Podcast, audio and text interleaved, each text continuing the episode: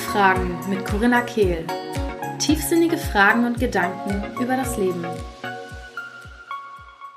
Herzlich willkommen zu einer weiteren Episode beim Podcast Sinnfragen mit Corinna Kehl.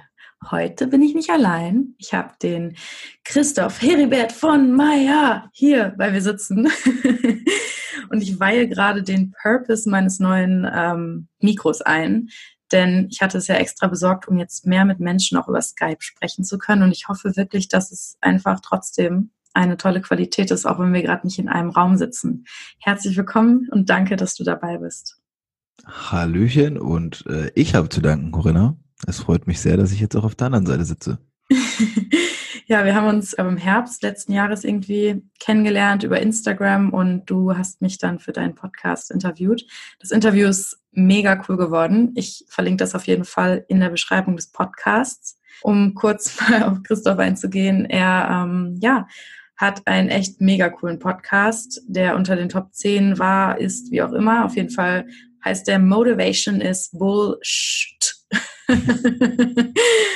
und ja, du sagst selbst, du warst oder bist Studienabbrecher und mittlerweile selbstständiger Kompass-Coach. Und ja, ich bin gespannt. Wir wollen ein bisschen in verschiedene Sachen einsteigen. Was ich grundsätzlich zum Anfang sagen will, als du mich angeschrieben hast, dachte ich mir wirklich so, was ist das denn für ein komischer? ähm, oh mein Gott. Ich dachte wirklich so, oh mein Gott, was ist das? Und dann haben wir telefoniert, weil ich mir dachte, okay, ich gebe dir eine Chance. Und du hast mir erzählt, ich habe dich dann gefragt, womit verdienst du dein Geld? Und dann hast du gesagt, mit Pokern. Und ich war so, alles klar. ja, aber ich habe irgendwie dann in einen Podcast reingehört und dachte mir, doch, das ist eigentlich ganz cool, warum nicht? und hab's dann einfach gemacht. Und es war wirklich, ich glaube, das beste Interview, das ich bisher geführt, das bisher mit mir geführt wurde einfach weil du so locker und intuitiv bist und ich hatte eine mega gute Zeit und das kam, glaube ich, dann hinterher auch dabei raus. Und wir haben uns jetzt auch in Hamburg Anfang des Jahres mal persönlich kennengelernt und es war auch für mich wirklich sehr inspirierend, weil ich auch in einer Zeit war, wo ich mir wieder sehr, sehr viel Druck gemacht habe und immer von außen das Gefühl hatte, ich sollte schon weiter sein, ich müsste schon mehr gemacht haben oder so. Und deine Art ist einfach so, mit völliger Leichtigkeit gehst du irgendwie alles an und das bewundere ich total. Und deswegen würde ich da auch heute gerne mit dir drüber sprechen. Sehr, sehr gerne. Ein sehr schönes, sehr warmes Intro. Es freut mich, solche Sachen auch äh, über mich selbst zu hören, weil das ja doch immer noch was anderes. Aber ich kann das alles natürlich nur bestätigen und auch zurückgeben. Ich freue mich auch jetzt hier zu sitzen und ich bin sehr, sehr gespannt, was ich so zu erzählen haben werde. ich auch.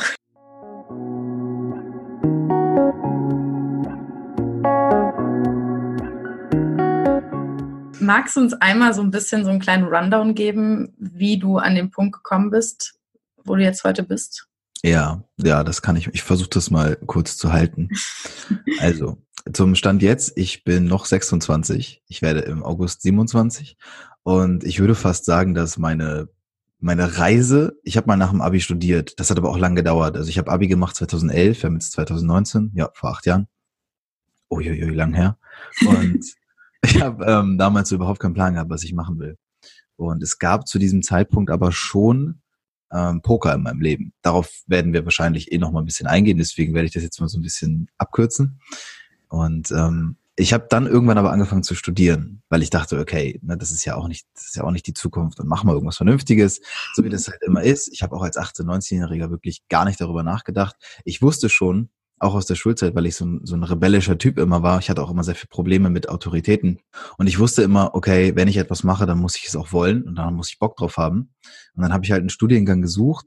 Ich habe dann leider, oder was heißt leider, ich habe dann nur Wirtschaftspsychologie privat gefunden, was mich angesprochen hat. Also ich hätte niemals BWL oder sowas studieren können, das hätte nicht geklappt. Habe mich dann dazu durchgerungen, habe gesagt, okay, komm, Privatstudium, kam mir mit dem nicht besten Abi sowieso ganz gelegen, weil ich sonst den NC wahrscheinlich gar nicht gepackt hätte, äh, an der öffentlichen Uni zu studieren. Ich habe, glaube ich, ein Abi von 2,9 oder ja, 2,9. Ich wollte nur keinen 3 davor haben, das war's, genau. Das ja, reicht. genau, ich habe auch in meiner, in meiner mündlichen Abi-Prüfung habe ich am Ende noch einen Punkt gemacht, weil ich wusste, ich kann nicht mehr unter, über, unter drei fallen. Das war dann, also das ist so auch um vielleicht fürs Verständnis, was für ein Schüler ich auch war. Mhm. Ich habe dann studiert und genau mit der Mentalität angefangen zu studieren und das war so der Struggle überhaupt. Also ich weiß nicht, ob jemand, der jetzt zuhört, vielleicht kennst du das, wenn du selbst studierst oder studiert hast oder eine Ausbildung machst und du merkst so, okay, das ist es halt gar nicht. Es gab immer wieder Teile darin, die psychologischen Teile, die mich mega fasziniert haben. Wie funktioniert der Mensch? Warum macht der Mensch solche Sachen? Gerade so Sozialpsychologie. Aber es gab auch leider viele Dinge, in denen ich schon immer sehr schlecht war, also in Anführungszeichen. Das sind halt alte Glaubenssätze gewesen, zum Beispiel Mathe. Und es gab in diesem Studiengang einfach verdammt viel Mathematik. Finanzmathe, es gab ABWL, VWL, es gab wirklich all die Sachen, wo ich gemerkt habe, da sind Leute vorne, die erzählen mir Dinge und es, es juckt mich wirklich null. Und es hat halt zu allem Überfluss noch sehr viel Geld gekostet, weil Privatstudieren teuer ist. Und ich habe, mhm. lange Rede, kurzer Sinn, am Ende, nach zweieinhalb Jahren, nein, nicht kurz vorm Bachelor stehen. Das ist ein Trugschluss. Nur weil man zweieinhalb Jahre studiert, heißt es nicht, dass mhm. man auch genau die Credits für zweieinhalb Jahre hat. Ich stand vielleicht so im dritten Semester, wenn man es mal hochgerechnet hat. Und habe dann gesagt, okay, das kann es nicht sein. Und habe die Reißleine gezogen und habe gesagt, ich breche jetzt ab. So. Und Stand heute ist auch, dass ich danach keine Ausbildung, kein Studium mehr gemacht habe. Dafür damals um die 20.000 Euro Lehrgeld bezahlt habe und, und gesagt habe, okay, das funktioniert nicht. So. da hat das dann eigentlich angefangen. Da war ich dann 22 ungefähr, dass ich gemerkt habe, hier kann es irgendwie nicht, in diese Richtung soll es nicht weitergehen. Habe auch gesehen, das muss man auch immer ein bisschen vorsichtig sagen, ohne zu verurteilen zu werden, dass viele Leute um mich herum schon in Ausbildungen oder auch eben Studiengängen standen und feststeckten, wo ich gemerkt habe, okay, die ziehen das jetzt einfach durch und die wirken auf mich nicht glücklich. Und das war für mich immer ein ganz wesentlicher Faktor. Ich muss mich dabei wohlfühlen. Ich muss glücklich sein. Und das ist halt so. Ich habe eigentlich nie verstanden, warum Menschen nicht versuchen, glücklich zu sein. Weil theoretisch sollte ja das Ziel eines jeden Menschen sein, glücklich zu werden oder zu sein oder was auch immer. Ich konnte das damals alles nicht definieren. Und dann kam irgendwann Persönlichkeitsentwicklung in mein Leben. Ich habe durch viele Fragen, also ich steckte wirklich auch teilweise an, an Punkten, wo ich gemerkt habe, das Loch war schon tief, dass ich da gebuddelt habe und ich wusste auch selbst nicht mehr, wie ich da rauskomme, weil es wirklich auch finanziell sehr, sehr schlecht dann irgendwann lief, also ich finanziell im Druck ausgesetzt war, was damit zusammenhängt, dass ich mit 18 die finanzielle Verantwortung teilweise oder sehr stark für meine Mama übernommen habe und so eine Doppelbelastung einfach gespürt habe. Und das auch dazu geführt hat, dass ich ganz lange nicht ausziehen konnte, dass ich mit meiner Mama ganz lange zusammen gewohnt habe, bis ich, glaube ich, 23 oder so war. Und all diese Sachen haben dazu geführt, dass ich nie so richtig selbstbestimmt gelebt habe, sondern mehr oder weniger in den Tag hinein. Und als dann Persönlichkeitsentwicklung in Form von irgendwelchen Videos, also ich würde sogar so so richtig klischeehaft sagen, das erste Video, was ich gesehen habe, war Tobi Beck. Das ist so der Klassiker gewesen. Irgendwas mit, du musst dein Leben ändern und solche Sachen. Und ich habe damals gedacht. Tobi ist ein toller Einstieg. Tobi ist ein super Einstieg. Der holt die Leute echt gut ab. Der erklärt die Sachen wie kein zweiter. Also es, es, deswegen hat's ja auch funktioniert. Also hätten mich dann, ich weiß nicht, es gibt viele andere, die mich, glaube ich, in dem Punkt nicht abgeholt hätten ähm, zu denen ich heute aber einen ganz anderen Zugang habe. Und das hat er damals auch super gemacht und deswegen war das auch ganz viel wert. Aber ich hatte genau damals dieses Denken, was du wahrscheinlich hattest, als ich dich wegen des Podcasts kontaktiert habe. Was ist das denn für ein Vogel? So. Naja, und äh, wie das dann halt immer so weitergeht, Persönlichkeitsentwicklung, ein Buch angefangen zu lesen und dann halt richtig gefressen und dann ging es halt ab. So Buch um Buch um Buch um Buch verschlungen, ähm, Videos geguckt, tatsächlich gar nicht Seminare besucht, sondern einfach immer für mich zu Hause gelernt und geschaut, was ich daraus mitnehmen kann und dann halt ganz viele Fragen gestellt, entwickelt. Und dann ging quasi diese, diese Heldenreise richtig los. Dann ging es halt auch richtig mhm. rund und Jetzt kommt wahrscheinlich die Frage, also, oder um sie dir vielleicht auch vorwegzunehmen, du weißt es ja vermutlich und der Zuhörer wenn er aufmerksam ist auch. Ich habe meinen Lebensunterhalt zu der ganzen Zeit tatsächlich durch Poker verdient. Also Poker war ein ganz wichtiger Bestandteil meines Lebens, weil er dafür gesorgt hat, dass ich genügend Beinfreiheit hatte, die Dinge zu tun, die ich so getan habe. Und wenn man sich das halt wirklich so vorstellt, ich habe bis auf meine meiner Zeit vor und kurz nach dem Abi, wo ich halt in Angestelltenverhältnissen war, ähm, zum Beispiel jetzt so in der Gastro, wo ich lange gearbeitet habe und solche Sachen, das hat glaube ich so aufgehört, da war ich 19 und danach war ich bis heute nie wieder in einem festen Angestelltenverhältnis. So. Und es ist, wenn man sich meinen Podcast anhört, ich sag oder habe ganz am Anfang gesagt, es gibt mehr als 9 to 5 und Arbeitszeitausgleich. So, das war so der Claimer, weil ich gesagt habe, okay, ne, 9 to 5 und so. Und dann hat sich das auch oft angehört, als würde ich das so als etwas Schlechtes sehen. Aber mir ging es gar nicht darum, oder geht es gar nicht darum, dass 9 to 5 scheiße ist. Es ist halt oftmals scheiße, weil Menschen einfach Dinge tun, die sie nicht tun wollen. Und sie werden halt mhm. falsch motiviert. Deswegen auch mein Titel Motivation is Bullshit. Naja. Was? Bullshit soll das heißen? Damit habe ich mir übrigens auch keinen Gefallen getan mit dem Titel. Meinst du wegen der Suchmaschine oder? Genau. Also ich hab's, ich wusste es am Anfang und ich bin halt so ein Typ, ich sag, nee, komm, scheiß drauf, du machst das jetzt. Ja, nur für alle Zuhörer, er hat in diesem Bullshit halt diese zwei Sternchen, ne? Ja, genau, weil Bullshit, also den, den Titel so dürfte, hätte ich gar nicht hochladen dürfen. Das wurde direkt, nee, das wird einfach abgelehnt. Also dann, die laden das gar nicht hoch. Und iTunes, ähm, das ist halt der, der, der Trick an der Sache ist, iTunes rankt mich einfach verdammt schlecht. Und das mhm. ist auf der einen Seite gut, weil sie schützen natürlich irgendwie vor Vulgärsprache und ich kann meinen Podcast dann nicht nennen, ne, sonst was. Auf der anderen Seite habe ich jetzt also wenn wir das Interview, ich weiß nicht, wann es rauskommt, aber ich vermute, wenn es draußen ist, hat mein Podcast Folge 100 überschritten. Und also ich stehe jetzt gerade bei Folge 99 und ab Folge 101 nenne ich ihn auch tatsächlich um. Und ich habe jetzt fast anderthalb Jahre an diesem Titel festgehalten, weil ich gesagt habe, nein, ich möchte das durch. Es hat auch geklappt, es war cool. Ich habe mir das selbst bewiesen, dass das funktioniert trotzdem. Aber ich habe auch gemerkt, dass mein Podcast nie höher gerankt wird als Richtung Top 10, weil er einfach immer wieder in Deutschland von iTunes, also auch in Schweiz und Österreich so äh, runter runtergegradet, downgegradet wird und das fand ich dann halt irgendwann nicht mehr so cool und habe dann den Titel jetzt geändert und Spannend. ja, ja, das äh, wird jetzt gibt ein kleines Rebranding. Vielleicht ja auch schon, wenn diese Folge jetzt draußen ist, ist das vielleicht schon passiert, das weiß ich nicht genau. Auf jeden Fall, genau. Das das zum das zum Thema Podcast. Ähm, Bist du denn überhaupt, also was hat dich genau motiviert zu diesem Titel? Zu dem Podcast-Titel meinst du? Ja, oder was soll der, was sagt der für dich aus? Ich habe mal halt im Zuge dieser ganzen Videos, die ich mir reingezogen habe, also ohne zu übertreiben, ich glaube 2017 oder Mitte 2017 habe ich den Channel von Gedankentanken entdeckt. Und ich weiß nicht, wahrscheinlich kennen viele jetzt den, den Channel auf YouTube. Guckt mal rein, wie viele Videos es dort gibt. Und dann schaut ihr mal ungefähr, wie viele die 2017 hatten. Und ich kenne jedes. Also ich habe wirklich jedes gesehen. Die gehen immer so 20 Minuten und dann bin ich halt immer auf neue Leute gekommen und irgendwann bin ich auf jemanden gestoßen, der nennt, der heißt David Goggins. Das ist ein Amerikaner ehemaliger Navy SEAL und ein richtig, ein richtig harter Hund. Und der hat mal ein Interview gegeben, in dem er halt von Motivation gesprochen hat. Und der hat quasi sinngemäß übersetzt gesagt, Menschen wissen gar nicht, was Motivation ist. Menschen glauben immer, sie seien motiviert, aber sie kennen auch ihr eigenes Potenzial überhaupt nicht. Weil der zum Beispiel ist so einer, der hat so Desert Races gemacht, wo du 100 Meilen in 24 Stunden durch die Wüste läufst. Mhm. Also völlig verrückt. Und da hat er davon gesprochen, dass es eben um Motivation geht. Und wenn wir wissen, was unser Ziel, also unser Warum, so wie wir das in der Persönlichkeitsentwicklung übernennen, du musst dein Warum kennen, wenn das groß genug ist, dann, dann schaffst du es quasi, dein echtes Potenzial annähernd freizusetzen. Und er hat gesagt, Motivation, also er sagt, Motivation ist Bullshit, weil wenn wir glauben, wir sind an der absoluten Grenze, Schmerzgrenze angekommen, dann sind wir vielleicht bei 40 Prozent. Mhm. Als er das so beschrieben hat, fand ich das, das hat, das ging bei mir runter wie Öl und dann habe ich gesagt, ich habe das für mich einfach reflektiert und gesagt, das ist es halt auch. So, das ist, mhm. Menschen wissen gar nicht, so, sie wissen viel zu selten, erstens, dass es alles schon in ihnen steckt und zweitens, dass man damit rausgehen darf, so, dass man für sich das leben darf, seine eigene Wahrheit und dass man, wenn man diesen Dingen auch hinterherläuft, dass man auch wirklich angetrieben ist. Und ich glaube, es gibt halt drei Komponenten. Es gibt Motivation, Inspiration, Kreation. Wenn wir mit etwas anfangen, so, ich weiß nicht, wahrscheinlich viele kennen das Beispiel, ins, äh, ich möchte jetzt, ich möchte fit werden oder abnehmen oder ich will ins Gym gehen. Motivation ist cool, weil sie bringt dich dazu, ein, zwei Mal ins Gym zu gehen. Du am Anfang bist du voll motiviert und du hast Bock, aber das alleine reicht nicht. Du brauchst etwas Höheres. Du brauchst, so wie ich glaube, so Inspiration. Entweder Vorbilder oder quasi Dinge, an denen du dich festhalten kannst, wo du sagst, das ist mein Ziel. So mhm. zum Beispiel Vision Board oder sowas, wo du sagst, das möchte ich erreichen. Und das nächste ist halt, dass du Kreation erlangst, also dass du selbst derjenige bist, der das umsetzt, der quasi dahin kommt, was dich mal angetrieben hat, etwas überhaupt zu starten. Und wenn du dann diese drei Stufen einmal durchlaufen hast, also quasi am Ende bei Kreation angekommen bist und merkst, ey, wow, krass, ich gehe wirklich dreimal, viermal die Woche ins Gym und ich ernähre mich gesund und nach einem Jahr, ich sehe voll, ich bin voll fit und sehe voll gut aus, dann hast du so einen Status erreicht, dann bist du halt bei Selbstwirksamkeit angekommen.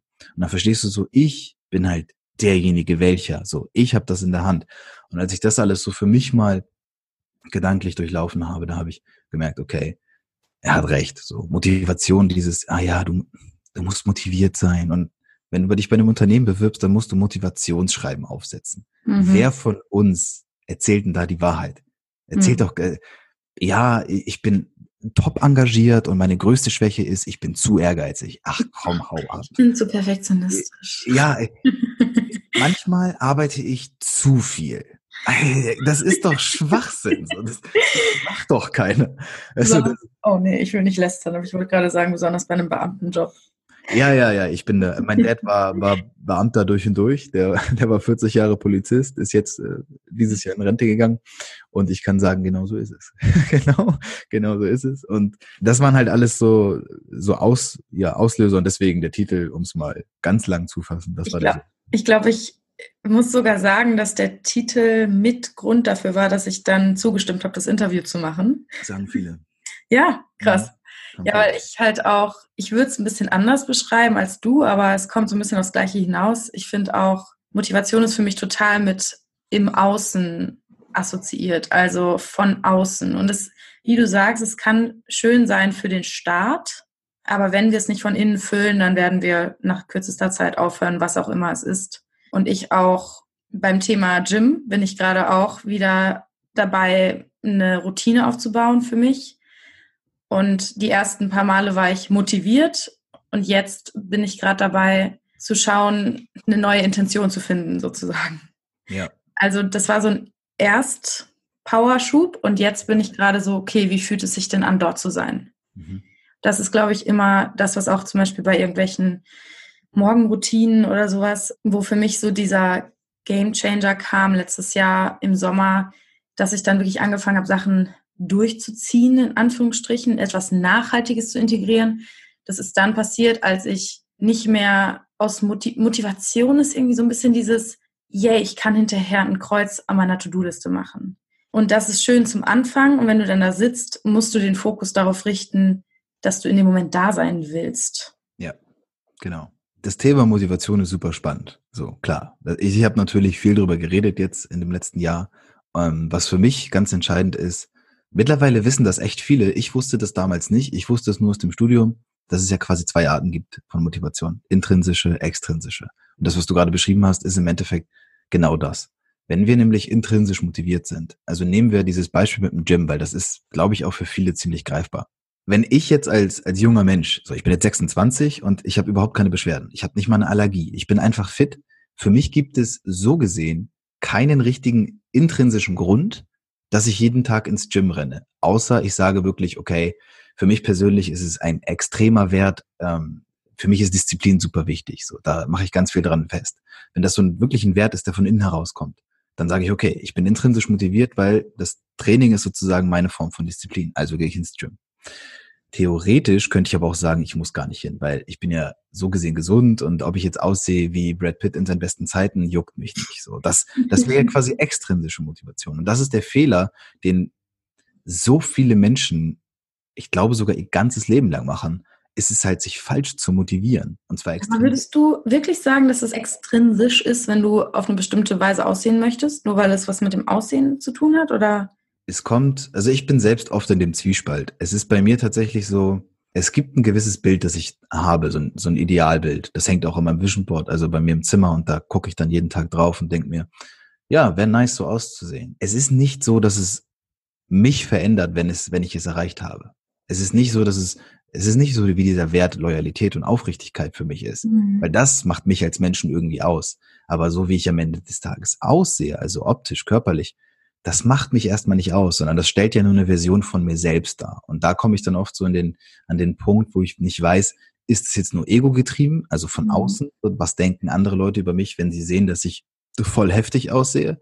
Oder ist es halt so, ich fühle mich wirklich gut damit? Weil ich, ich fühle mich gut. Also jetzt, um das mal auch quasi in die Realität zu bringen. Ich fühle mich wirklich gut damit, oft im Gym zu sein. Und ein großer Bestandteil meines Lebens ist auch ins Gym zu gehen. Also ich gehe wirklich fünfmal die Woche hin und ich trainiere auch gerne und ich trainiere auch sehr viel und, und stark und hart. Aber das sind auch eher so Sachen, wo ich gemerkt habe, das passiert schon viel mehr im Außen. Also ich motiviere mich auch darüber, was denken andere Leute über mich, wenn sie mich sehen. Und nicht ja. so, das ist, und das ist, also ich bin davor auch nicht gefeit. Ne? Deswegen. Ja, vor allem, was ich nur klar machen möchte, ich glaube in deinem Fall, weil ich dich ein bisschen kenne, ähm, ist dieses Disziplin-Ding zum großen Teil auch intrinsisch, wenn du das so kategorisieren willst, weil ich bei dir trotzdem noch so viel Leichtigkeit sehe. Also für dich, dir macht es Spaß, Disziplin dir selbst zu beweisen. Ja. Bist, glaube ich, bist du Löwe von Sternzeichen? Ja. Passt sehr gut. Durch und durch. und ich glaube aber auch, dass Disziplin eine extrinsische, ey, mein Gott, das, das ist ein schwieriger schon Motivation sein kann, wenn du beispielsweise, ähm, ja, wenn dein Vater zum Beispiel immer das Bild hatte, ein Mann muss diszipliniert sein. Ja. Und du dir dem nicht bewusst bist und jeden Tag zum Gym rennst, eigentlich, weil du deinem Papa gefallen willst, was ja super natürlich ist. Wir machen alle ja. Dinge von dem Selbstbild, was unsere Eltern mal als akzeptabel anerkannt haben. Aber dann in dem Fall wäre Disziplin für dich vielleicht dann extrinsisch, weil deswegen ich würde auch nie sagen, Disziplin ist das oder das oder Körper ist das oder das. Ich glaube, es kommt immer auf die Intention an, mit der du dann auf Disziplin oder auf mhm. Körper oder was es auch immer ist, eben ansteuerst. Und das ist für mich nochmal ein tieferer Aspekt, der dann auch wieder, ja, einem, wo, wo man fühlen kann, was es jetzt ist. Das ist sehr spannend und ich gehe da auch voll mit. Es ist für mich auch oft ein Punkt, oder für mich geht es auch oft darum, was ist gerade so, was ist gerade das Thema? Wenn es zum Beispiel um das Thema Gym geht oder Optik, Aussehen. Das sind für mich persönlich einfach Dinge, die, wenn man es runterbricht, nicht so wichtig sind. Die sind nicht lebensentscheidend. Aber es gibt eben Sachen, die sind es für mich schon. Zum Beispiel, ähm, was mache ich eigentlich mit meinem Leben? So, wenn man es jetzt diese klassische Sinnfrage, so, warum bin ich hier oder welchem Job gehe ich nach? Welchem das ist ja im richtigen Podcast. Genau, das ist ja diese Sinnfrage. Das, also ich glaube auch, dass darüber haben wir auch schon mal ein paar Mal geredet. Es ist nicht ohne Grund so und das Gefühl hast du, das Gefühl habe ich auch, dass immer mehr Menschen sich dafür nicht nur interessieren, sondern damit auch nach draußen gehen. So dieses, dieses Warum, das zu hinterfragen, weshalb man Dinge tut. Und jetzt kommt der, jetzt kommt so dieser Punkt, an dem ich gemerkt habe, damit konnte ich mich einfach nicht mehr abfinden. Menschen finden das voll okay, extrinsisch motiviert zu werden. Und zwar über Geld, über Prestige, das, was irgendwie in unserer Gesellschaft, und damit meine ich quasi diesen ganzen mittelwesteuropäischen Raum und, wenn man es will, auch Nordamerika, in dem es einfach unglaublich wichtig ist, hast du was, bist du was. Hast du nichts, bist du mhm. nichts. Meine Mama war alleinerziehend mit zwei Kindern über 20 Jahre und ich weiß aus Erfahrung, was es heißt, hast du nichts, bist du nichts. Du wirst an den Rand der Gesellschaft gedrängt, wenn du finanziell schwach bist. Damit wird gleichgesetzt, dass du sozial schwach seist. Aber das stimmt nicht. Du bist finanziell schwach. Aber unsere Gesellschaft kann das nicht differenzieren. Und das liegt daran, dass wir von klein auf, wir kriegen schon so, so intravenös aufoktroyiert, oh, das klang jetzt clever. Ja, fand ich auch. Ja. dass wir, dass wir leisten müssen. Ne? Wir müssen ja was leisten, um was zu sein. Und ja. eine Ausbildung oder ein Studium mache, am besten noch danach promoviere und dann Doktor bin, dann bin ich halt die Nahrungskette ganz oben in der Gesellschaft angekommen. Hm. Das ist totaler Schwachsinn. Ich habe so, ich hab sogar schon Interviews geführt mit Doktoren, also Juristen an den Top-Unis. Der eine hat in Paris an der Sorbonne-Uni gelehrt. Er hat gesagt, als er irgendwann Ende 30 war, hat er gemerkt, wofür? Wofür? Das ist doch totaler Bullshit. Und das ist genau der Punkt. Es ist Bullshit. Ich sage nicht, dass jeder Bullshit macht. Und ich weiß, es gibt genügend Leute, die einem ganz normalen 9-to-5-Job nachgehen und die finden das total super. Und das finde ja. ich auch super, wenn die das super finden. Ja, ja. Aber ich mag es halt nicht, wenn, wenn diese Lebenslüge, dieses, ja, ich verdiene doch 3000 im Monat, ist doch super, das ist doch nicht der Grund. So, dafür machst du es doch nicht. Dafür stehst du doch nicht morgens auf und so wirst du vor allem auch nicht glücklich. Und das hat dann so darin gemündet, wenn man das jetzt mal so zusammenpackt, dass ich, dass ich irgendwann auch so gesagt habe, okay, hier kommt sie dann auch vielleicht mal, jetzt gehe ich mal nach draußen damit. Weil nachdem ich zwei Jahre oder so für mich alleine im stillen Kämmerlein meine persönliche Reise irgendwie, meine Entwicklung gestartet habe, habe ich dann gesagt, okay, komm, jetzt hauen wir mal, hauen wir mal irgendwie die Delle ins Universum und machen das mal. Ja, ich würde auch voll gerne mit dir so ein bisschen über Persönlichkeitsentwicklung sprechen, weil du da auch so drin warst und ich das Ganze ja so ein bisschen mit einem skeptischen Auge einfach mittlerweile betrachte, weil für mich die Persönlichkeitsentwicklung nicht das Ende ist, aber viele das gefühlt so empfinden. Und es, also für mich ist Persönlichkeitsentwicklung schon fast die neue Kirche. Hm. Also erst sind alle Menschen angstgetrieben im Unbewussten und wissen es nicht. Dann entdecken sie Persönlichkeitsentwicklung und das Ganze machen sie dann in grün, nur dass es irgendwie schöner aussieht und glänzt und sie total positiv sind. Hm. Aber wirklich nach innen schauen und gucken, was für ein Shit sie vielleicht noch mit sich rumtragen, der innen ist und dann auch wieder in sich die Lösungen zu finden oder das zu finden, was sie suchen. Es ist so, Tobi Beck ist dann der nächste Guru, an dem sie sich festhalten und dann wird die ganze Persönlichkeitsentwicklungs Welt kritisiert, was ja auch sicherlich ein Teil dessen ist, aber gleichzeitig ist die Persönlichkeitsentwicklungswelt nur, was sie ist, weil die Menschen das auch suchen. Mhm. Also ganz ehrlich, ist es wie mit dem Zweiten Weltkrieg. Hitler hätte nicht an die Macht kommen können, wenn die Menschen ihm die Macht nicht gegeben hätten. Und genauso ist es mit Kirche, mit Persönlichkeitsentwicklung. Und die Frage ist, oder was ich immer am aller, aller, aller wichtigsten finde, ist, dass wir halt dann den Schritt gehen und anfangen, selbst zu denken und in uns die Stimme wieder zu fühlen, die uns genau sagt, wo wir hin sollen in unserem Weg. Und den Schritt gehen halt viele nicht. Und deswegen gehe ich zu diesen Events oft nicht mehr, weil ich einfach nur noch die Krise kriege, wenn sich da alle in die Arme fallen, aber ich fühle es nicht. Ja, das kann ich voll gut nach, nachvollziehen. Ähm, ich habe zum Beispiel, um das mal jetzt, den letzten Punkt zumindest als erstes aufzugreifen mit diesen Events, ich habe das nämlich genauso. Also ich empfinde es auch so, dass ich war mal, boah, das größte Event, auf dem ich war, war vielleicht so eine Gedankentanken-Rednernacht oder so. Also ich kann auch an einer Hand abzählen, wie viele Seminare ich in diesem Bereich Persönlichkeitsentwicklung besucht habe. Genau aus dem Grund. Es ist eine besondere Energie, die dort freigesetzt wird, ja. Und jeder, der vielleicht schon mal auch auf einem Event war oder der irgendwie auch ein totaler Fanboy oder ein Fangirl von irgendeinem Speaker, Coach, was auch immer ist, der wird das auch sagen, ja, das ist mega und ja, ihr kennt Veit Lindau nicht. Ja, das mag alles sein.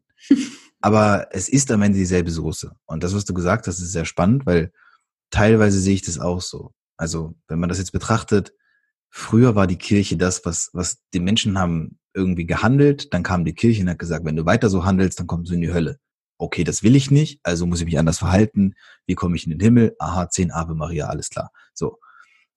Es ist ja so dieses Prinzip von, worauf basiert die Hoffnung? Und unsere Hoffnung basierte, soweit ich zurückgeschaut habe, in der Menschheit nicht darauf, dass wir selbstbestimmt denken und leben, sondern schon, dass wir immer als ein kleines Teil von einem großen Ganzen so funktionieren, wie wir vorgesehen sind, dass es funktioniert. Weil es funktioniert ja in einer Gesellschaft nicht, wenn alle so leben würden wie jetzt du oder ich. Das wäre einfach schwierig. Dann hätte unsere Gesellschaft, so wie sie jetzt heute besteht, große Probleme, weil mhm. wir einfach Träger brauchen, auf denen das Ganze stützt. So. Und dafür bin ich auch sehr dankbar, dass es ganz viele Menschen gibt, die das tun. Hitler, ja, Hitler war ein Hype, so wie alles ein Hype ist. Und so mhm. wie Persönlichkeitsentwicklung auch ein Hype ist. Und ja. dass Menschen die da drin sind, das natürlich in dem Moment vielleicht nicht zu sehen oder was auch immer.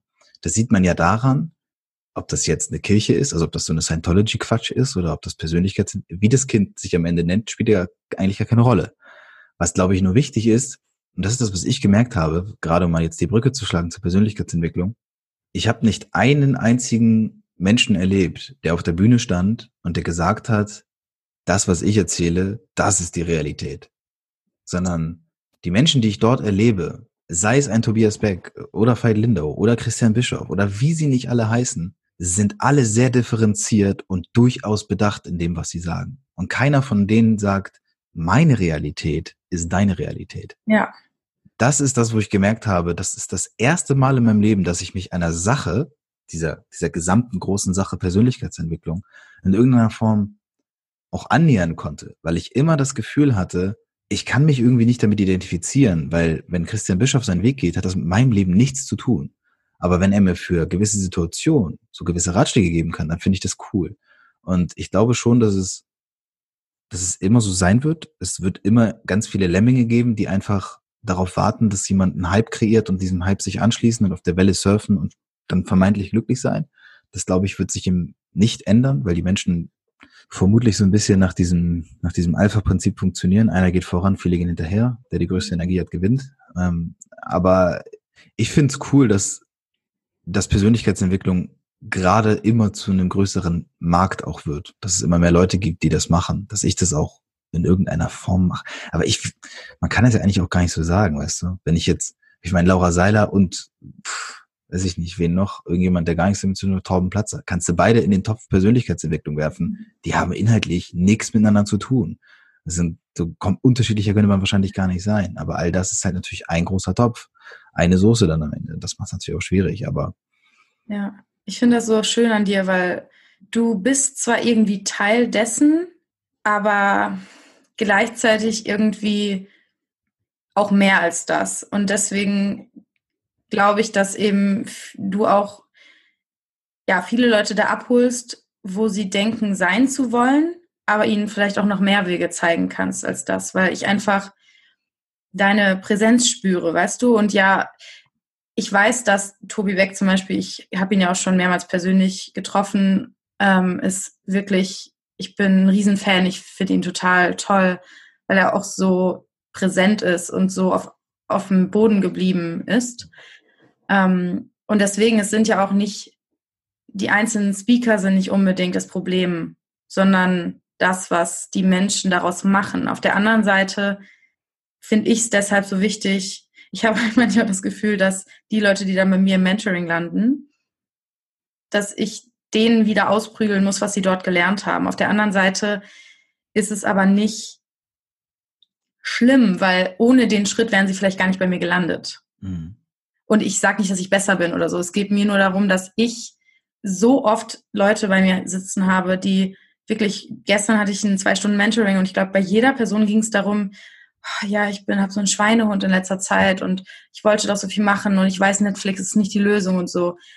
Und ich bin wirklich die, die sagt, doch, vielleicht ist Netflix die Lösung, weil wenn du jetzt einen Tag lang damit verbringst, alles zu tun, was du denkst, du solltest tun, aber nicht präsent bist, weil du im Kopf die ganze Zeit an Netflix denkst, weil du eigentlich gerne Netflix gucken würdest, dann ist das nicht der Weg, weil der Weg ist immer aus dem Jetzt heraus mhm. und immer mit vollem Bewusstsein da zu sein. Und wenn du jetzt gerade Netflix gucken willst, dann guck mit deinem gesamten Körper zu 100% Netflix. Spring rein, genieß es, isst Ben Jerry's Eis, aber fühl es mit deiner gesamten Körpermasse. Ja. Und guck dann nicht Netflix und denk daran, was du eigentlich tun solltest und hier und da. Und dann hast du die Verbindung zu dir, dass du auch wieder spürst, wann es Zeit ist, was anderes zu tun. Ja, absolut. Und das ist der Punkt. Und ähm, deswegen, ja, finde ich Persönlichkeitsentwicklung zwar irgendwie skeptisch zu betrachten, gleichzeitig aber auch wichtig für die heutige Zeit. Mhm. Und ich glaube einfach, dass die Leute da abgeholt werden müssen, um dann zu sich zu gehen. Und das ist eben das, was die Leute dann eher bei mir, wo ich sie versuche hinzudeuten, dass sie wirklich zu sich gehen. Die sollen auch nicht zu mir gehen, die sollen zu sich gehen, wenn sie zu mir kommen. Und ich finde schön, dass es auch immer mehr Leute gibt, die das auch so sehen und die dann den nächsten Schritt nach der persönlichen Entwicklung wieder vielleicht weg von Persönlichkeit. Ja, das ist ja auch tatsächlich. Zum Beispiel, jetzt habe ich, so wie du das gerade erzählt hast, darüber nachgedacht, ähm, weil du das im Vorfeld auch schon gesagt hast, dass du bei mir quasi das, das schön findest, wie ich die Dinge mit einer gewissen Leichtigkeit oder einfach mit dieser Leichtigkeit, das Gewisse habe ich gerade dazu gedichtet, mit, mit Leichtigkeit nehme.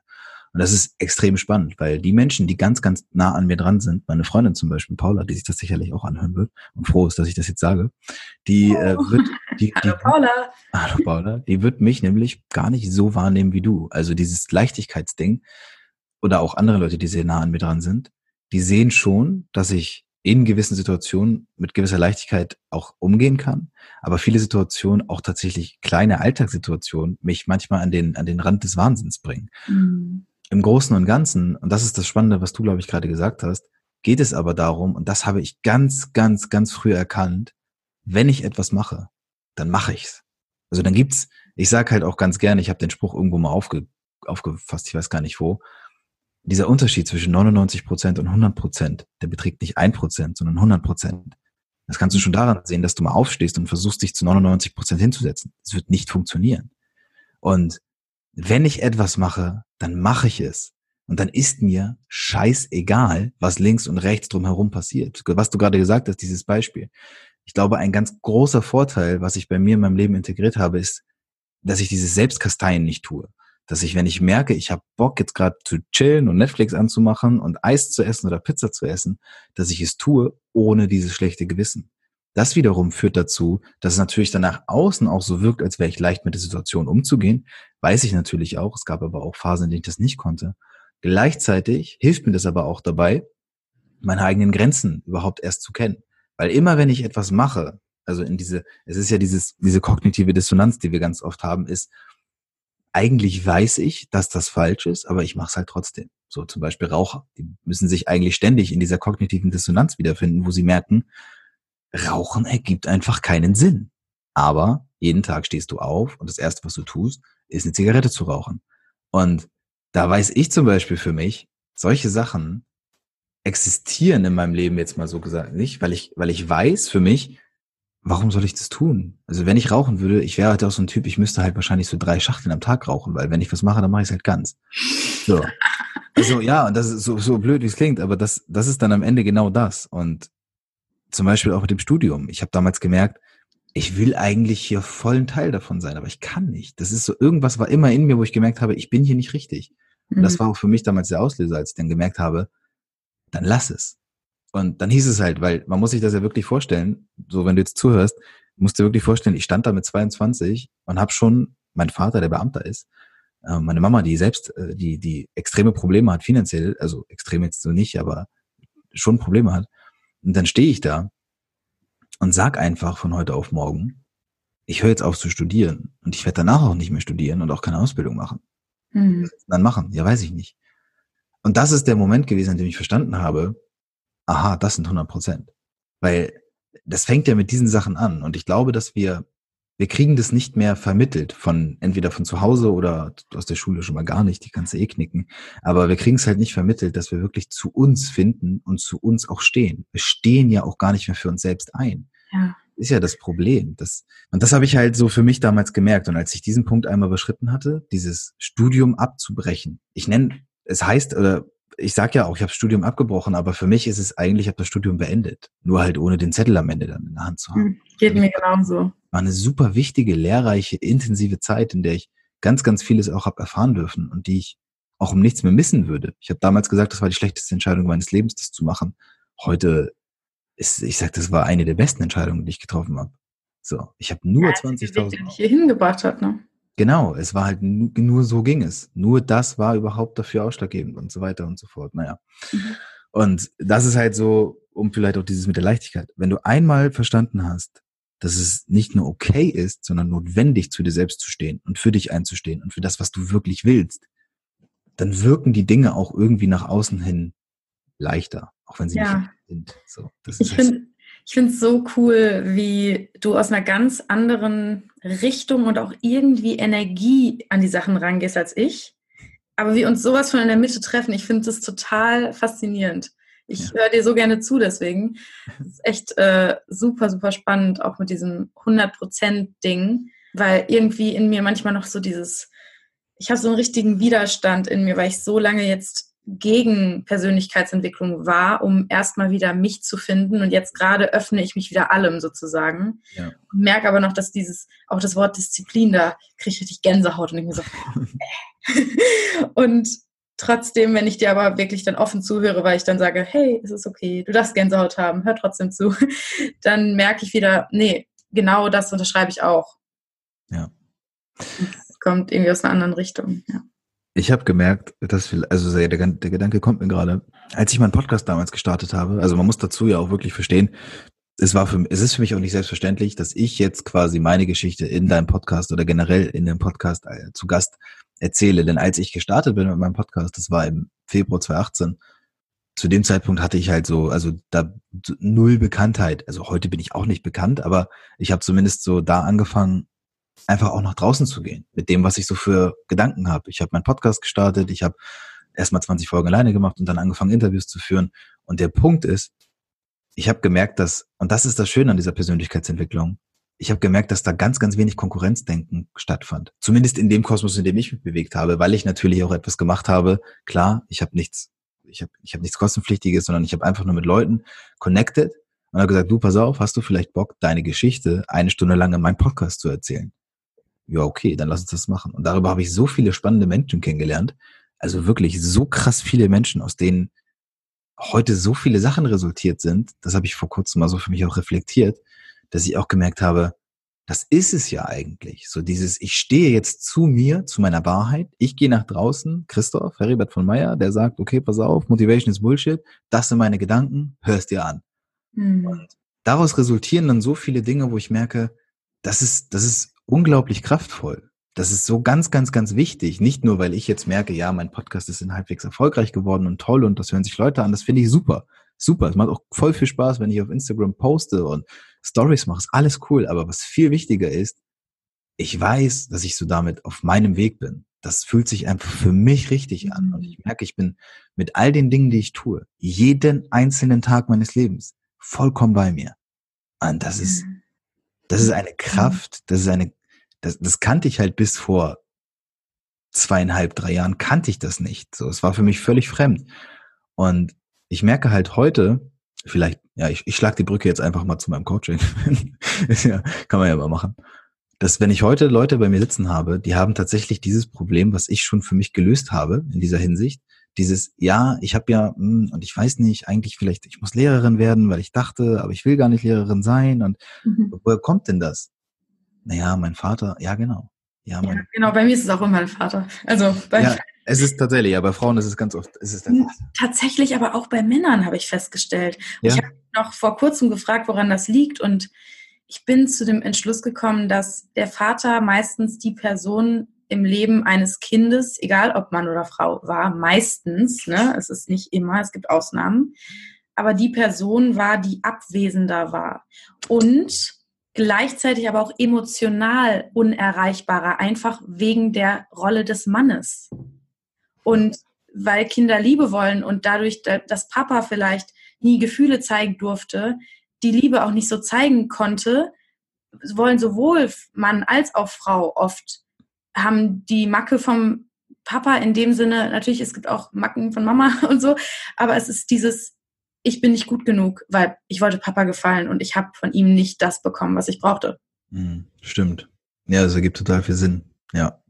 Das ist aber auch vielleicht ein schöner Switch, den ich oder ein Shift, den ich jetzt gerade sehe. Wenn ich mir meinen Großvater anschaue und dann meinen Vater, dann meinen älteren Bruder, der sechs Jahre älter ist als ich, und jetzt mich, da sind immer diese, diese Schritte zwischen gewesen. Und ich bin jetzt quasi das, das Teil dieser Kette, dass es schafft, eben so zu leben, was du gerade beschrieben hast. Ich, also wenn ich Kinder habe und ich, also ich werde irgendwann Kinder haben, so in, weiß ich nicht, fünf bis zehn Jahren oder so vielleicht, wenn das, schauen wir mal, wie es dann aussieht. Aber wenn ich Kinder habe, dann möchte ich eben genau das nicht. Ich möchte nicht der unerreichbare, der unemotionale, dieser harte Mann sein, den man nach außen hin ja in unserer Gesellschaft darstellen soll. Ich weiß ja auch, dass du den, den Chris kennst, Chris Blom. Ähm, mhm. als ich den kennengelernt habe, Anfang des Jahres, da hat sich das bei mir auch nochmal das ist wie so ein Meteoritenschauer gewesen, wo ich so gemerkt habe, ey, genau. Eigentlich sollten alle Männer, vor allem Männer, Frauen haben das halt intuitiv, glaube ich, eh schon in sich, diese Wärme, die sie auch nach außen tragen können. Intuitiv, wir müssen auch weicher werden. Ja, und das ist ja. das, was ich aber auch in der Persönlichkeitsentwicklung gemerkt habe. Da sind Männer auf Bühnen, die nicht nur dieses Sales verkaufen und das, das, das, die gibt's auch, aber es gibt auch viel mehr Leute, zum Beispiel einen Bion oder eben halt auch einen Tobi, die sich da hinstellen und die sagen, ey Leute, schenkt doch mal euren Kindern, schenkt doch mal, schenkt doch mal Liebe, seid doch mal da, seid doch mal präsent, kümmert euch doch mal um eure Mitmenschen. Ja, das ist das Spannende. Es sind genau die Männer, die tatsächlich dann, wenn wir sie sehen, auch, wo wir so total überrascht sind, weil wir sie als so männlich wahrnehmen. Aber genau das ist es. Und auch für dich als Tipp, falls du das nicht schon selbst erkannt hast, ähm, Du musst aber auch deine harte Seite annehmen, um die weiche Seite zeigen zu können. Ne? Ja. Und die harte Seite wird nur weich, indem du ihr gegenüber auch weich bist. Mhm.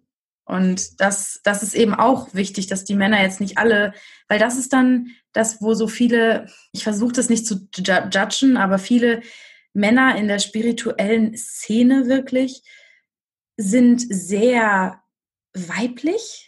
Fühlen sich sehr weiblich an von der Energie. Und ich glaube eben, es ist nicht der Weg, dann nur weich zu werden, sondern die Männlichkeit ist beides. Und die ist eben die Annahme von beiden Seiten. Und das ist dann wieder der wahre Mann, sozusagen. Und auch die Frau, die hat zwar intuitiv diese Weichheit, aber wir haben zum Beispiel das Problem, dass wir immer noch denken, wir müssen aber das Männliche in uns zeigen, wenn wir zum Beispiel im Berufsleben sind. Ja, ja. Das ist definitiv, das ist halt definitiv so ein Ding, ähm, wo ich gemerkt habe, es ist, wir sind, wir werden ja auch schon einfach in diese Rollen ge gepresst. Wir können da ja erstmal gar nichts für. Und das ist auch zum Beispiel, was ich, was ich meinte mit, da, da kommen halt Leute zu mir und die sind im Coaching und die haben eigentlich erstmal gar keine eigenen Glaubenssätze, sondern nur die, die sie von zu Hause übernommen haben. So, und Papas, Papas Meinung ist halt verdammt wichtig. Das ist sie. Das ist sie auch in meinem Leben auch immer gewesen. Heute ist sie das, auch wenn mir das nicht so gefällt, nicht mehr so. Aber das liegt auch einfach daran, dass ich gemerkt habe, er ist ein ganz anderer Mensch als ich. Und das ist vielleicht auch ein Tipp, den ich jedem draußen mitgeben kann. Wenn ihr merkt, dass ihr immer noch in den, so quasi in die Stiefel eurer Eltern tapsen wollt oder ihr möchtet diesen Erwartungen, die sie haben, an euch gerecht werden, dann hört mal auf, eure Eltern als Eltern zu sehen und fangt mal an, sie als Menschen zu sehen. Mhm. Weil das sind auch nur Menschen, die in ihrem Leben schon viel weiter sind, also jetzt rein zeitlich gesehen. Und ähm, die versuchen dann im Endeffekt auf Kinder zu übertragen, was sie in ihrem Leben vielleicht verpasst haben, was sie nicht konnten oder was auch immer. Und alles so Sachen, wo ich gemerkt habe, wir werden nur in so eine Kackrolle gepresst. Und davon dürfen und müssen wir uns frei machen. Und wir sind halt jetzt mittlerweile an einem Punkt, so 2015 hat es, glaube ich, angefangen, wo ich gemerkt habe, krass, wie privilegiert wir sind. Also krass, was wir eigentlich alles hier machen können. Also ohne Scheiß, du bist, ich bin 92 geboren und ich weiß, dass ich damit schon zum älteren Semester gehöre, was dieses angeht, weil heute fangen die, fangen die ganzen Jugendlichen mit 16 an, also die quasi nach 2000 geboren sind, sich mit so einem Scheiß schon zu beschäftigen. Mhm. Das heißt, die Entwicklung ist ja auch ganz klar. Menschen wollen ja mehr diesen, wer bin ich denn eigentlich wirklich? Was ist der Sinn meines Lebens? Dieses, alles wollen, die, die wollen dem ja nachrennen. Und das merke ich auch. Und das ist eine, wie ich finde, super schöne Entwicklung, weil wir dann eben nicht mehr in diese Rollen gepresst werden, sondern uns halt unsere eigenen Rolle irgendwann selbst annehmen und die entscheiden können und bewusst werden. Das, das zumindest habe ich das Gefühl, dass es in die Richtung geht. Ich weiß nicht, wie du das siehst. Ja, total. Ich glaube, die Menschheit erwacht und es, also ich glaube auch, dass sehr viele alte Seelen gerade auf die Welt kommen, um der Welt zu helfen, zu heilen.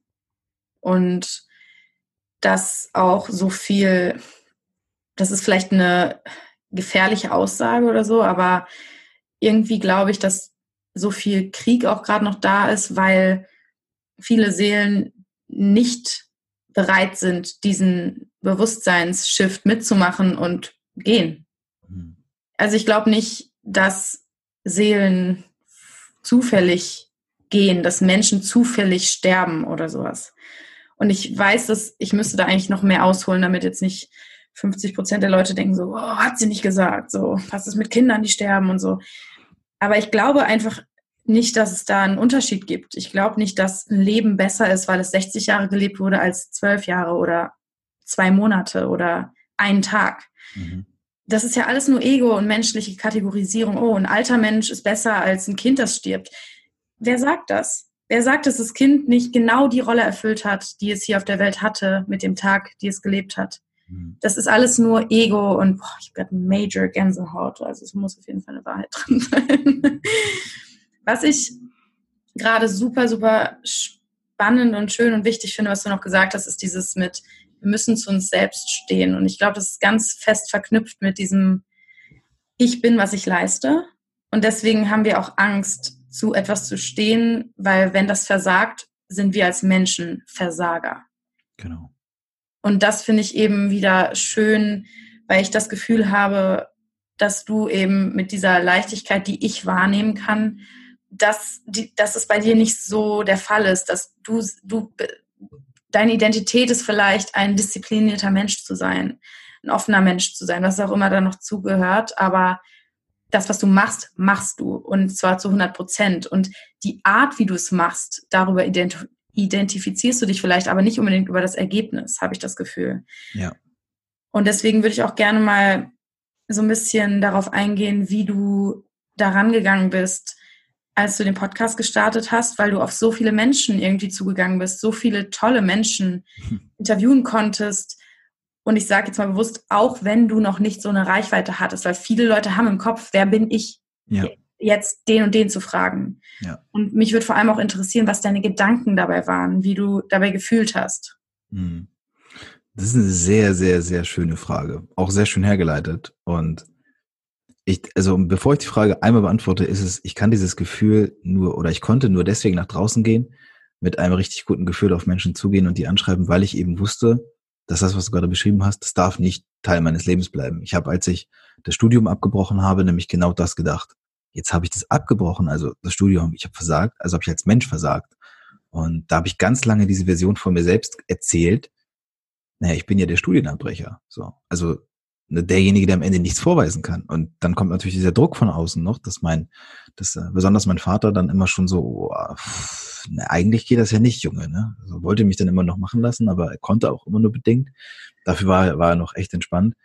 Aber ich habe gemerkt, ja, was bin ich denn jetzt? Bin ich jetzt deswegen, also habe ich jetzt menschlich versagt? Oder es hat ganz lange gedauert, bis ich verstanden habe, nee, nee, im Gegenteil.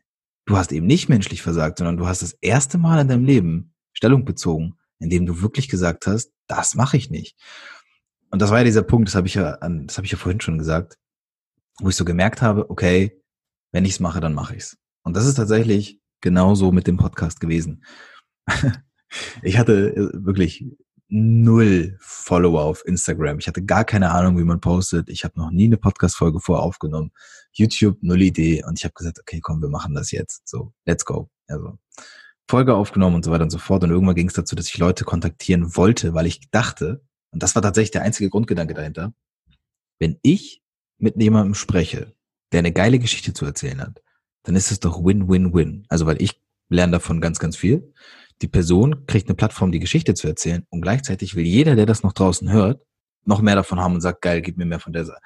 Super, fand ich cool. Und dann war es tatsächlich einfach, also einfach im Sinne von losgehen. Ich habe angefangen, Leute anzuschreiben über Instagram, mir einfach Leute rausgesucht, zusammen mit Paula, gefragt, okay, was glaubst du, wer könnte in Frage kommen? Und das Lustige ist, das ist wirklich total verrückt, weil ich konnte mich damals ja auch nicht von Zahlen oder so frei machen. Das heißt, wenn ich jemanden gesehen habe, so einen Influencer oder so, der hat eine gewisse Reichweite auf Instagram von, sagen wir mal, damals reichten schon 20.000 Follower, wo ich gedacht habe, boah, sick. Dann dachte ich schon, so kannst du nicht anschreiben. Hm. Habe ich so mit kleineren Leuten angefangen, habe mir angefangen, Leute zu suchen, die vielleicht so vielleicht 3000 Follower haben oder sonst irgendwas und einfach mal angeschrieben und so, ja, hast du Bock, das zu erzählen, weil ich so gemerkt habe, die passen vielleicht in mein Profil rein. Und das Einzige, was ja bei mir als Kriterium war, du machst dein eigenes Ding und du erzählst mir, warum du es machst. Und wenn du das kannst, dann können wir gerne reden. Und so bin ich halt frei Schnauze auf die Leute zu. Und wie es dann natürlich immer so ist, die Leute haben einfach zugesagt ich schreibe zehn Leute an, davon antworten acht und von den acht sagen sieben zu. Und das fand ich war schon extrem gute Rate. Und auf einmal habe ich innerhalb von einer Woche oder so 14, 15 Interviewtermine gehabt, wo ich dachte, okay, wow. Man muss sagen, ich habe vorher noch nicht ein Interview geführt. Ich habe einfach so, ne, ich mache das halt jetzt einfach, das wird schon hinhauen. Habe angefangen, diese Interviews zu führen und habe gemerkt, was geht hier? Also so eine Energie, die da entstanden ist. Und das hat mich natürlich dann auch beflügelt, hat mir das Selbstvertrauen gegeben, zu sagen, okay, guck mal, wenn du das kannst, dann der nächste Schritt. Wie es bei allem anderen auch ist. Naja, und dann äh, ist tatsächlich genauso so weitergegangen. Ich habe die Leute einfach immer weiter angeschrieben. Und das Lustige ist, heute ist es mir völlig egal, wie viele Follower du hast oder was deine Reichweite ist oder sonst irgendwas. Ich habe heute schon äh, wirklich mit Hermann Scherer ein Interview geführt. Da hatte ich so viel Bammel vor, weil ich dem einfach noch nie so begegnet bin. Dann sitze ich dem bei Zoom einfach gegenüber und spreche dann so mit dem und dachte so, Alter. Und selbst das hat geklappt. Dann habe ich Interviews geführt mit Leuten, die, weiß ich nicht, 300.000 Instagram-Follower haben. Alles nur Menschen. Menschen. Alles nur Menschen und jeder hat seinen eigenen Struggle, hat sein eigenes Päckchen zu tragen. Aber wenn ich es schaffe, diese Synergie zu nutzen, also die Energien quasi zu verbinden und dann, ja, perfekt. So. Und das war tatsächlich alles dahinter und deswegen bin ich einfach los und bei Instagram die Leute angeschrieben. Ich dachte, selbst wenn die Nachricht untergeht bei denen im Spam, juckt mich nicht.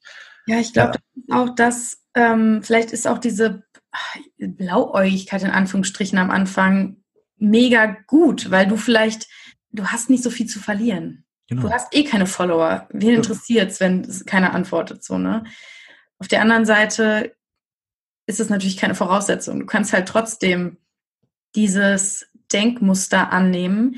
Und das würde ich so ein bisschen erkennen bei dir. Du hast nicht an ein Ziel gedacht, dass ja dann irgendwann ein Podcast auf Nummer eins sein muss oder bla bla bla. Du hattest das Ziel, Menschen zu finden, die Bock haben, über ihre Story zu reden. Und das ist ein ziemlich erreichbares Ziel. Ja. Wenn du von Anfang an denkst, okay, jetzt muss ich ja das erreichen und jetzt gibt es schon so viel und dann ist natürlich auch die Angst immer noch größer, die Hürde größer. Deswegen vielleicht eher, ja, 50 Leute anschreiben und das Ziel haben, dass drei antworten. Und dann werden wahrscheinlich mehr antworten. Genau. Es ist auch spannend, weil das mit dem Ziel ist ganz wichtig. Es war tatsächlich nie mein Ziel, übertrieben Fame zu werden, weil ich einen Podcast starte und dadurch einen Instagram-Account hochziehe und so. Und natürlich, also das klingt jetzt immer so, ich, wenn ich mir selbst zuhören, würde ich wahrscheinlich sagen, was für ein Spacko. Das stimmt ja so auch nicht, sondern es geht mir natürlich auch darum, bekannter zu werden oder meine Reichweite zu steigern. Und das ist mir auch wichtig, wenn ich auf Instagram Leute dazu gewinne. So.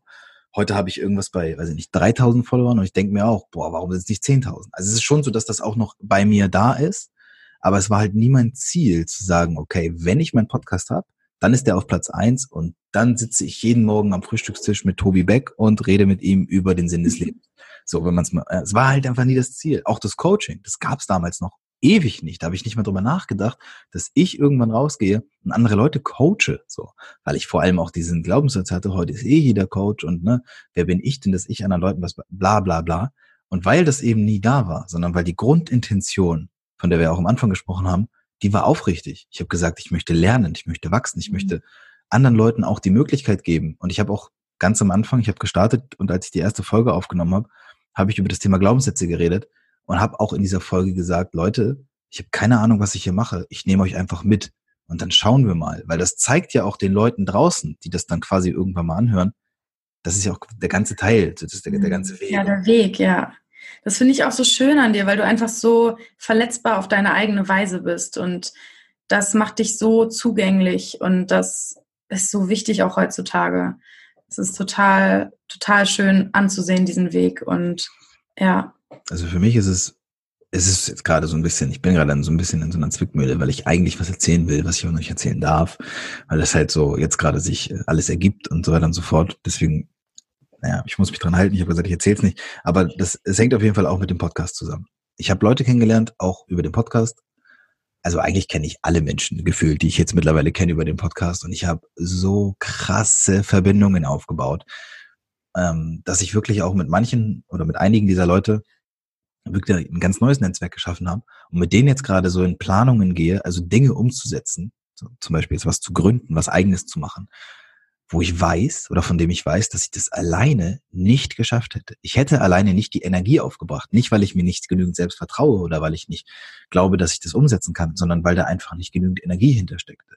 Und jetzt habe ich gerade das Gefühl, der Reward, den ich bekomme von meinem Podcast, ist eben genau sowas, dass ich jetzt darüber reden darf oder dass ich diese nächsten Schritte angehen darf, weil ich tolle Leute kennengelernt habe, weil ich echte Freundschaften dadurch äh, gefunden habe und so. Und ich glaube, wenn wir echt verstehen, dass es nicht darum geht, wie viel Geld man im Monat macht und dass es nicht darum geht, wie viele Urlaubstage man hat und dass es nicht darum geht, ob ich dreimal oder zweimal im Jahr nach Mallorca fliegen kann und Cluburlaub mache oder was auch immer ich, das heißt nicht, dass es diese Menschen nicht gibt, die das mögen, aber ich vermute mal, die Leute, die hier zuhören, die verstehen, wie ich das meine.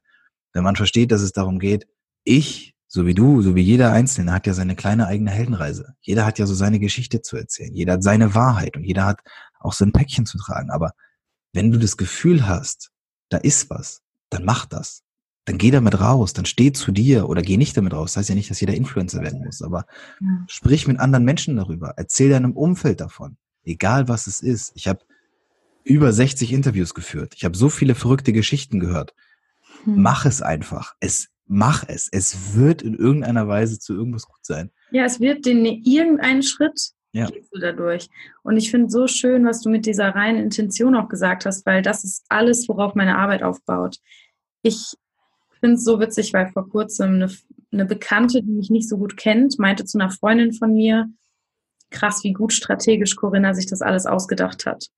Erst äh, baut sie zwei Jahre ihre Reichweite auf, dann kurz YouTube, dann macht sie einen Podcast zum, zum Spaß, nimmt ihn wieder raus, macht einen neuen Podcast, gibt einen kleinen Circle, macht ein großes Event, dann Facebook-Gruppe, dann Live-Ritual, dann launcht sie ihr Mentoring und ohne Witz, es war halt nichts strategisch geplant davon. Es hat sich Schritt für Schritt ergeben. Ich habe nicht erst ein kleines Event gemacht, weil ich dachte, das strategisch gut, sondern weil das meine erste Idee war. Und dann dachte ich, oh krass, die Leute haben noch mehr Bedürfnis, also wird es ein größeres Event. Und das mit dem Mentoring zum Beispiel, das jetzt echt unfassbar gut ankommt, wo ich überwältigt von bin, das ist mir in den Schoß gefallen, obwohl es eigentlich viel zu offensichtlich war, als dass ich es vorher nicht gesehen habe.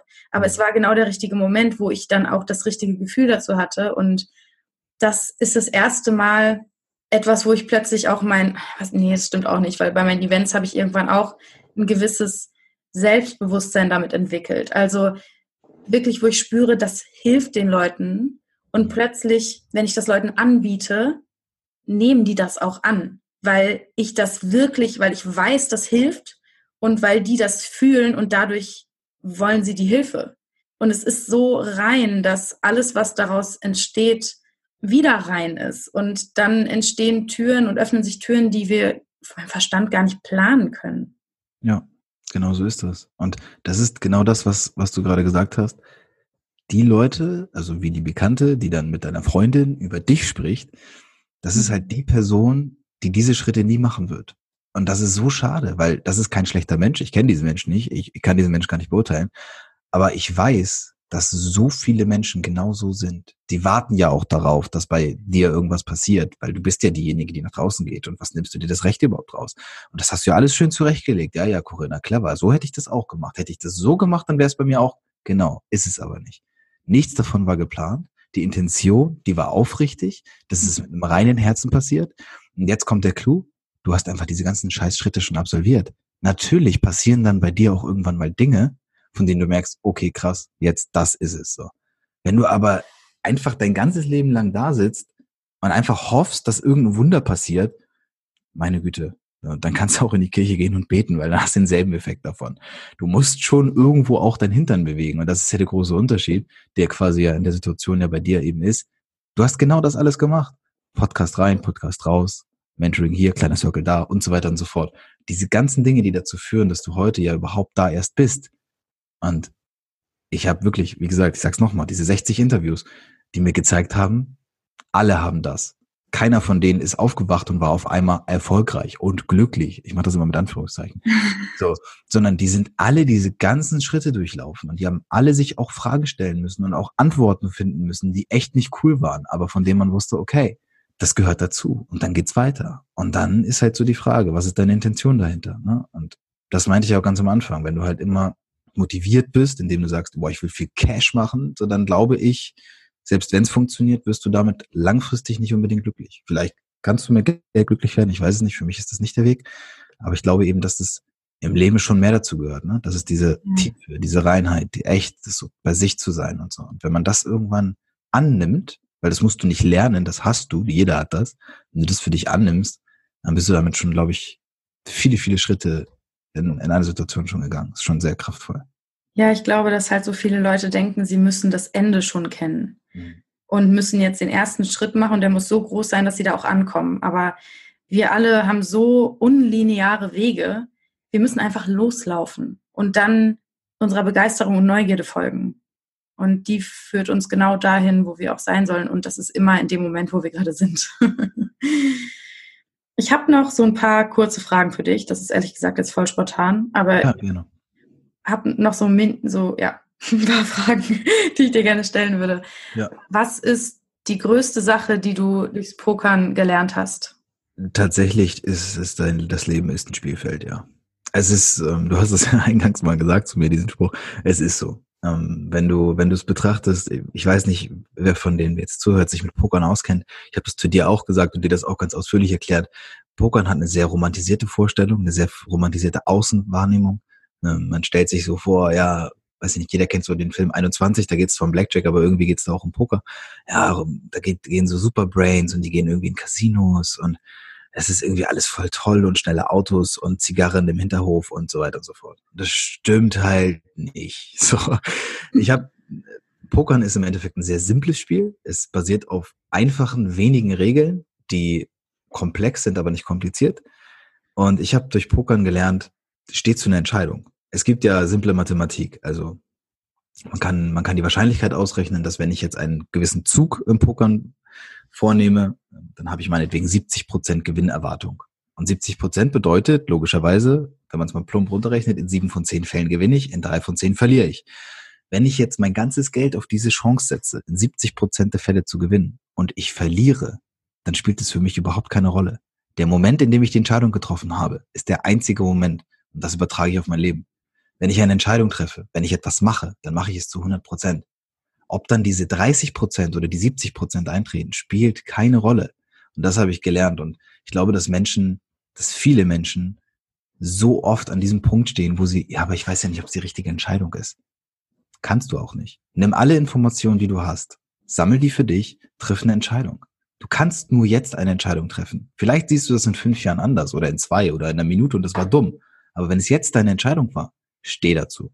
Weil dann betrachtest du alles wie ein Spielfeld. Und dann kannst du auch alles wie ein Spielfeld betrachten. Und das, das habe ich definitiv davon übernommen. Was ist deine, dein Lieblingsort auf der Welt? Teils, teils. Der, ich habe ich hab eigentlich keinen festen Ort, sondern es ist tatsächlich immer der Ort, an dem ich so ganz ich sein kann. Also zum Beispiel ist das, um es jetzt mal zu sagen, ist auch dieser Moment jetzt gerade so ein Ort, der für mich extrem kraftvoll ist. Jetzt zum Beispiel gibt es gerade in diesem Moment keinen Ort, an dem ich lieber wäre als in diesem Gespräch. Das zeigt halt für mich, dass es 100 Prozent und echt ist. Und solche Situationen oder solche Orte, die erschaffe ich halt immer wieder woanders. Wenn ich mit Paula irgendwo einfach nur bin oder wenn ich vielleicht auch einfach nur alleine draußen unterwegs bin oder was auch immer. Also es gibt keinen festen Ort, sondern es ist tatsächlich immer so die Situation, in der ich wirklich ganz da bin. Voll schön. Ähm, was ist eine Tätigkeit, bei der du die Zeit vergessen kannst? Jetzt. Interviews führen, Podcast, coachen, all diese Sachen, teilweise schreiben. Ähm, aber gerade so das mit dem, diese Gespräche führen, da, ich weiß jetzt auch ehrlich gesagt gar nicht, wie lange wir schon dabei sind. Ich weiß es wirklich nicht. Also ja, sowas. Was ist eine Sache, die du unbedingt noch gemacht haben willst, bevor du irgendwann in diesem Leben nicht mehr auf der Erde bist? Mama eine Finca auf Mallorca kaufen. Das oh. ist eines meiner Big Five. Ähm, steht auch auf meiner Visitenkarte. Und das ist tatsächlich, komme was wolle, weil ihr Leben vermutlich vor meinem enden wird, wenn man es mal jetzt einfach betrachtet. Mhm. Und das ist etwas, was ich definitiv, das ist ein ganz, ganz, ganz großes Ziel. Ja. Was ist eine Sache, die du deinem 13-jährigen Selbst gerne sagen würdest? Du kannst Mathe. Glaub mir. Du, du kannst Mathe. Du bist nicht dumm. Aber Junge, komm mal ein bisschen klar. Es dreht sich nicht alles nur um dich. Das hätte ich definitiv gesagt. okay, die letzte Frage. Mach dich gefasst. Hat was mit dem Titel dieses Podcasts zu tun? Ja. Was ist für dich der Sinn des Lebens? Sei einfach da. Vertraue darauf, dass das, was du in diesem Moment machst, 100 Prozent richtig ist. Mehr kannst du nicht, mehr weißt du nicht und mehr wird es auch nie sein. Akzeptiere das, nimm das hin und dann fang endlich an zu leben. Das ist alles, was ich sagen kann. danke, danke, danke. Es war so eine tolle Zeit. Ich habe wieder so viel Inspiration mitnehmen können. Ich fühle mich total vibrant. Wirklich, ähm, es war mir eine Freude, mit dir zu reden. Schaut auf jeden Fall bei Christoph Heribert auf Instagram vorbei, ist natürlich in den Show Notes verlinkt und dort findet ihr dann auch den Link zum Podcast, denn ich weiß ja nicht, wie er dann heißen wird, wenn diese ja. Episode rauskommt. Ja. Ähm, hört auf jeden Fall rein. Wie gesagt, unsere Episode ist unten auch verlinkt und checkt ihn auf Instagram aus, den komischen Vogel. Corinna, ich kann mich nur wirklich, wirklich herzlich bedanken. Es war wirklich extrem schön. Auch, dass wir wie lange haben wir jetzt gesprochen? Über eine Stunde, oder? Weit ja, über eine Stunde. Über eine Stunde. Ja. Und das, also, war einfach wunder, wunderschön. Vielen, vielen Dank. Danke dir. Ja, ihr Lieben, ich bin sicher, ihr könnt die eine oder andere Sache mitnehmen. Schreibt mir oder Christoph sehr gerne auf Instagram, wenn irgendwas für euch besonders rausgestochen ist, wenn euch was berührt hat, wenn, wenn, ja, ihr was für euch ganz bestimmt, was ganz Bestimmtes mitnehmen konntet. Ähm, am 24. und am 29. Juli gibt es ein Schnupper-Mentoring zum Reinschnuppern fürs August-Mentoring. Also jeder, der da Interesse hat, könnt ihr euch gerne auch über die Show Notes informieren und checkt auf jeden Fall bei Christoph vorbei. Ich wünsche euch allen einen wunder wunderschönen Tag.